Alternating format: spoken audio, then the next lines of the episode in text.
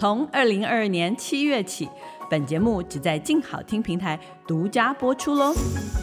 静好听为您准备了超过一百种丰富的原创内容，还有精彩的会员活动。现在就搜寻静好听 APP，一起加入会员吧。工艺美学，速度快感，驾驭你的想象。Star Engine，欢迎来到静车志。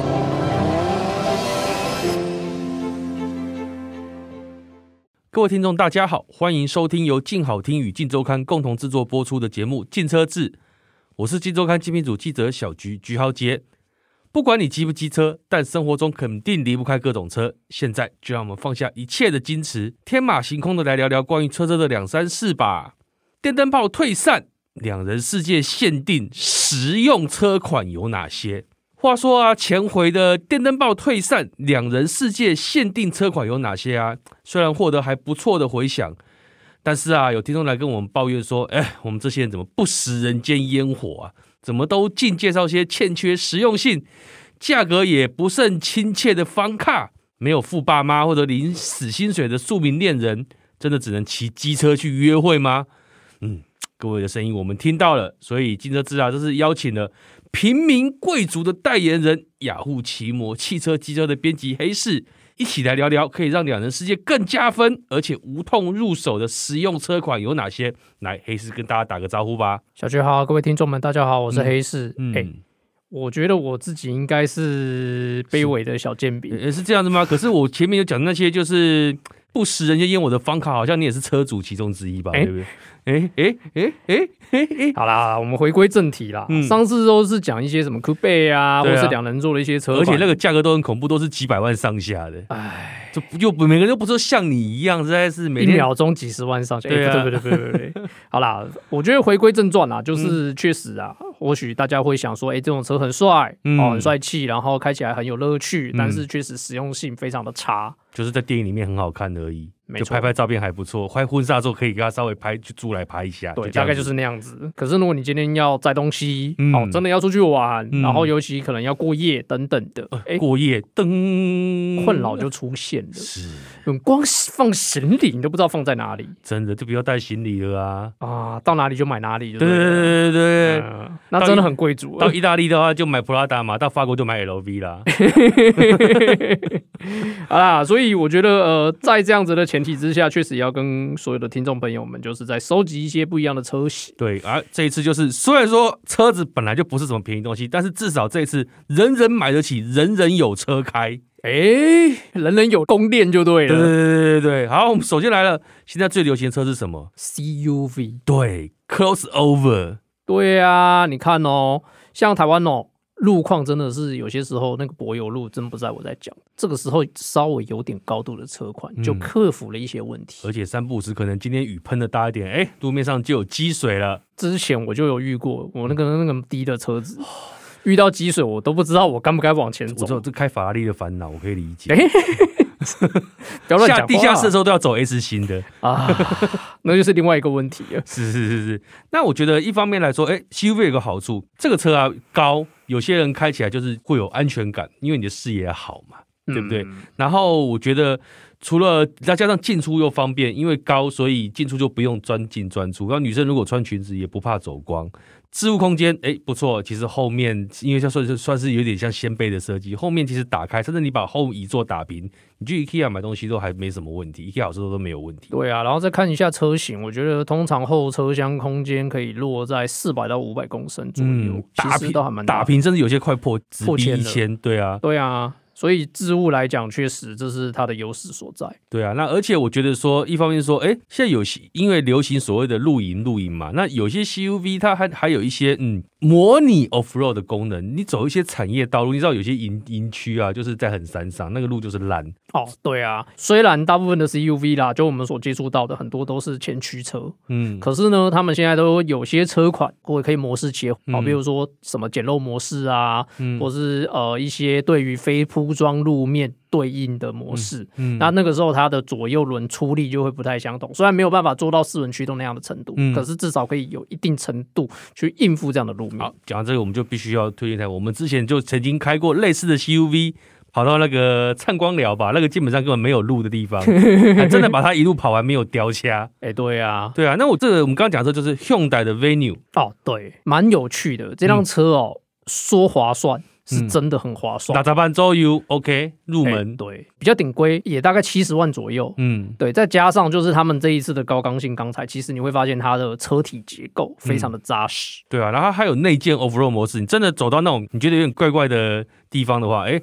七类，它会模拟就是所谓的 Auto LSD 的功能，把你的的轮胎给锁住，你就不至于会打滑。对啊，而且其实这样子的功能并不是只有像 Venue 有，嗯哦，举例来说，像福特 Focus，嗯，它有另外一个版本嘛，嗯，那除此之外，如果再早期一点，像 Peugeot 车系，哦，嗯、过去的车款也有这样子的配置在前驱。嗯嗯，上面哦，你也可以切换一些模式，嗯、对啊，那那我认为这个对于行车来讲，确实都有一定程度的帮助。而且我觉得 CUV 还有个好处，就是今天如果男生说，哎，亲爱的，我来教你开车吧，CUV 的车子啊，其实女生看起来压力也比较不会这么大，是这样子吗？他说车车主的压力大，A 道算车主的啊，对不对？我觉得保险保高一点比较实际。我觉得这一阵子我认识很多女生，她们都换开 CUV。一方面是它这高度的关系，女生的视野会比较；一方面是说，哎、欸，CUV，我觉得现在的设计上，CUV 不像以前，其实以前的休旅车就是一个字呆，嗯、现在其实 CUV 哎设计越来越可爱，越来越好看。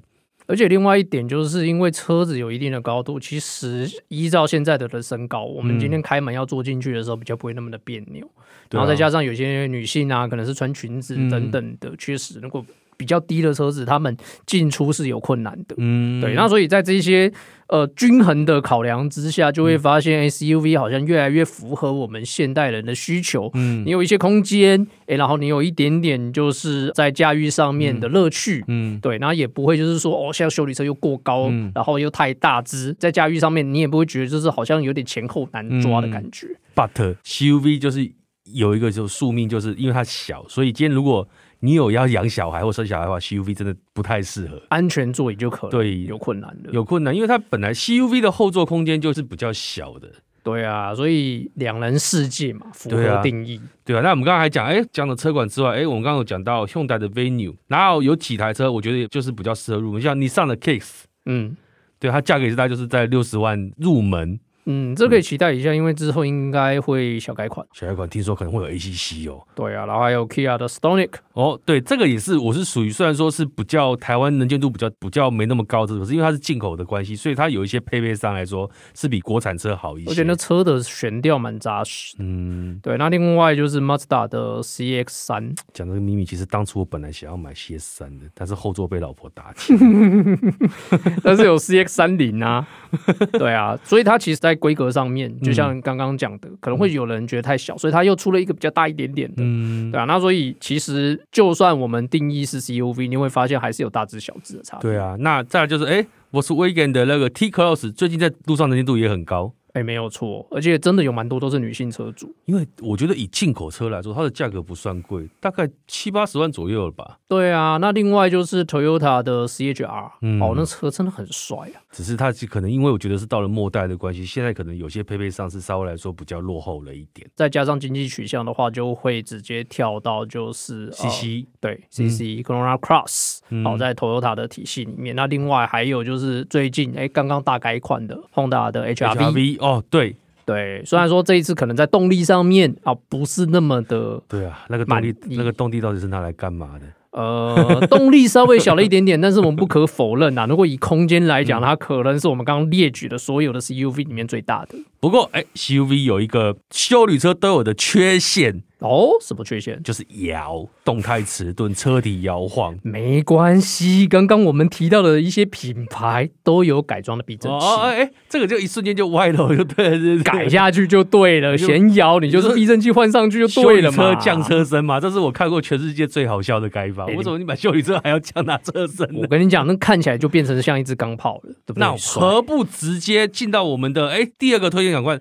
小掀背啊，其实这又是另外一个选择，因为我们刚刚提到 CUV 车款确实高。对一些人来讲是一些优势，嗯、可是对一些来讲又变成劣势了。嗯，这个时候小先贝哎，就变成是另外一种选择。我跟你讲，二十年前的情侣神车就是小先贝啊，又可以再出去玩，对，又帅气，然后又可以享受两人世界，或者在盖盖来陪车啊。哎，对啊，那其实如果以置物来讲啦、嗯，通常还是会比 CUV 再小一点点，嗯、大概两百到三百多公升左右。嗯、对，然后但是其实如果我们呃。一般平常在使用上面，哦，包括你去大卖场买东西，嗯、都有一定的承载能力。嗯，对啊，所以实用性来讲，我觉得够用。而且我觉得小鲜贝有个好处，造型可爱。哎，女生你看到这个那种小鲜贝啊，基本上马上就先加八十分了。这个时候就一定不要忘记，像非常多女性车主喜爱的 Mini Cooper、嗯。有，哎，这个车当初也是我老婆很想买的车，但是我带她坐过一次后座之后，她就闭嘴了。那比较是前座取向啦，对啊，对啊，那但是前座也很小啊，对啊，呃，应该是这样子讲啦，所以他们才会衍生出其他的一些车型，不如说像是呃 Clubman 啊等等的、嗯、夜店男和像 Countryman 乡下人嘛。但是我如果回归正传啦，因为毕竟如果是 Mini 体系的价格都还是比较高，嗯、那如果我们还是走一个比较亲民的路线的话，嗯，譬如说像 Honda Fit，前阵大改款嘛，那个柴犬脸呐。对啊，头啊，对啊，然后再加上他们又出了油电，哦，那个人油真的是非常省，真的，那个都以为那个油表坏掉，为什么开半个月那个油表都没有掉下来的感觉？对啊，你可能如果说一般正常使用的话，可能三到四个礼拜才加一次油都是有可能。一桶油啊，对，非常省油。对啊，然后哎，然后再来就是哎，我们刚刚讲的是属于大概可能是属于的 B segment 的的先辈，但是。台湾还是有两台是属于 A segment 的先辈中的小先辈哦。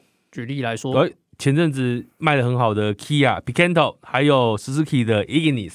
哦，对，这两款车我自己是还蛮喜欢 Ignis 的外形。嗯，对，尤其是南瓜头啊，对，尤其是车尾有没有，就是 C 柱那边的三条线，嗯、必须要说啦，它方方正正的外形确实蛮讨喜。而且它就是一个 K car 风。那其实台湾还蛮缺 K car 的。哦，台湾更不可能引进那个规格。我们也不知道为什么日本人 K 卡就是不做左驾。嗯，对。然后，但是我们明明就知道，哎，这些车就是不是这么可爱？嗯，对。然后，如果我们今天没办法买到日本正宗的 K 卡，哎，至少。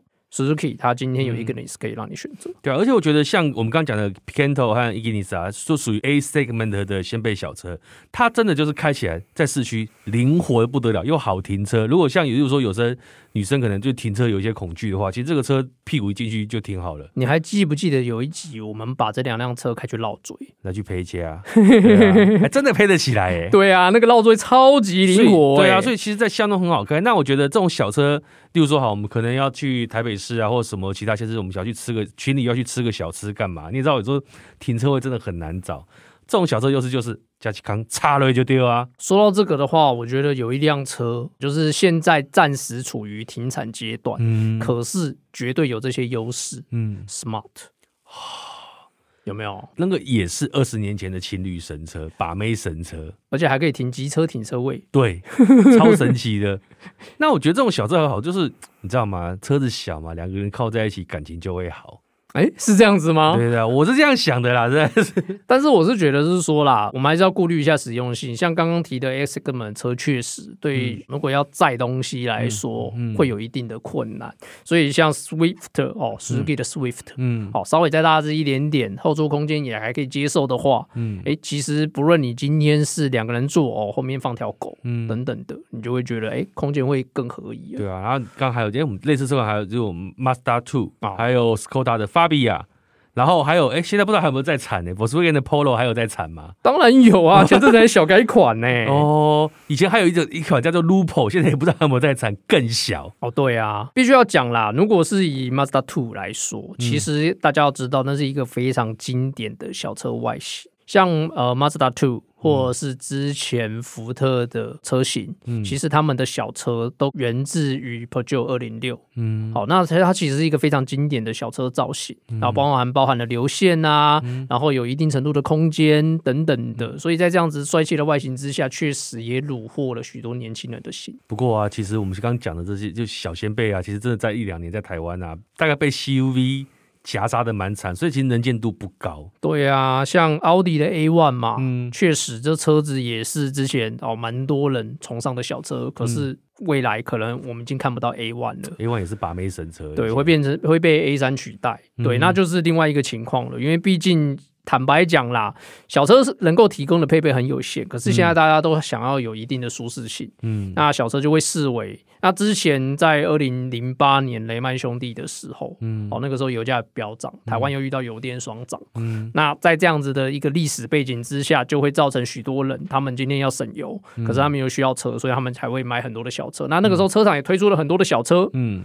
但是，当油价稍微有一些调整之后，你就会发现主流的车型还是游移到修理车上。对啊，修理车就是球个短袜，然后包山包海。对啊，所以我觉得比较可惜是，你现在如果有想要入门小掀背的话，其实真的选择不多了。嗯，相较之前来说，对啊。好，那我们刚刚讲了那么多，真的是觉得说，哦，如果有心想要晋级的人的话，哎，这两款车，我们刚刚讲的 CUV 和小掀背，其实在价格上。我觉得都还算可以接受。如果真的没有办法的话，你还是乖乖去骑摩托车吧。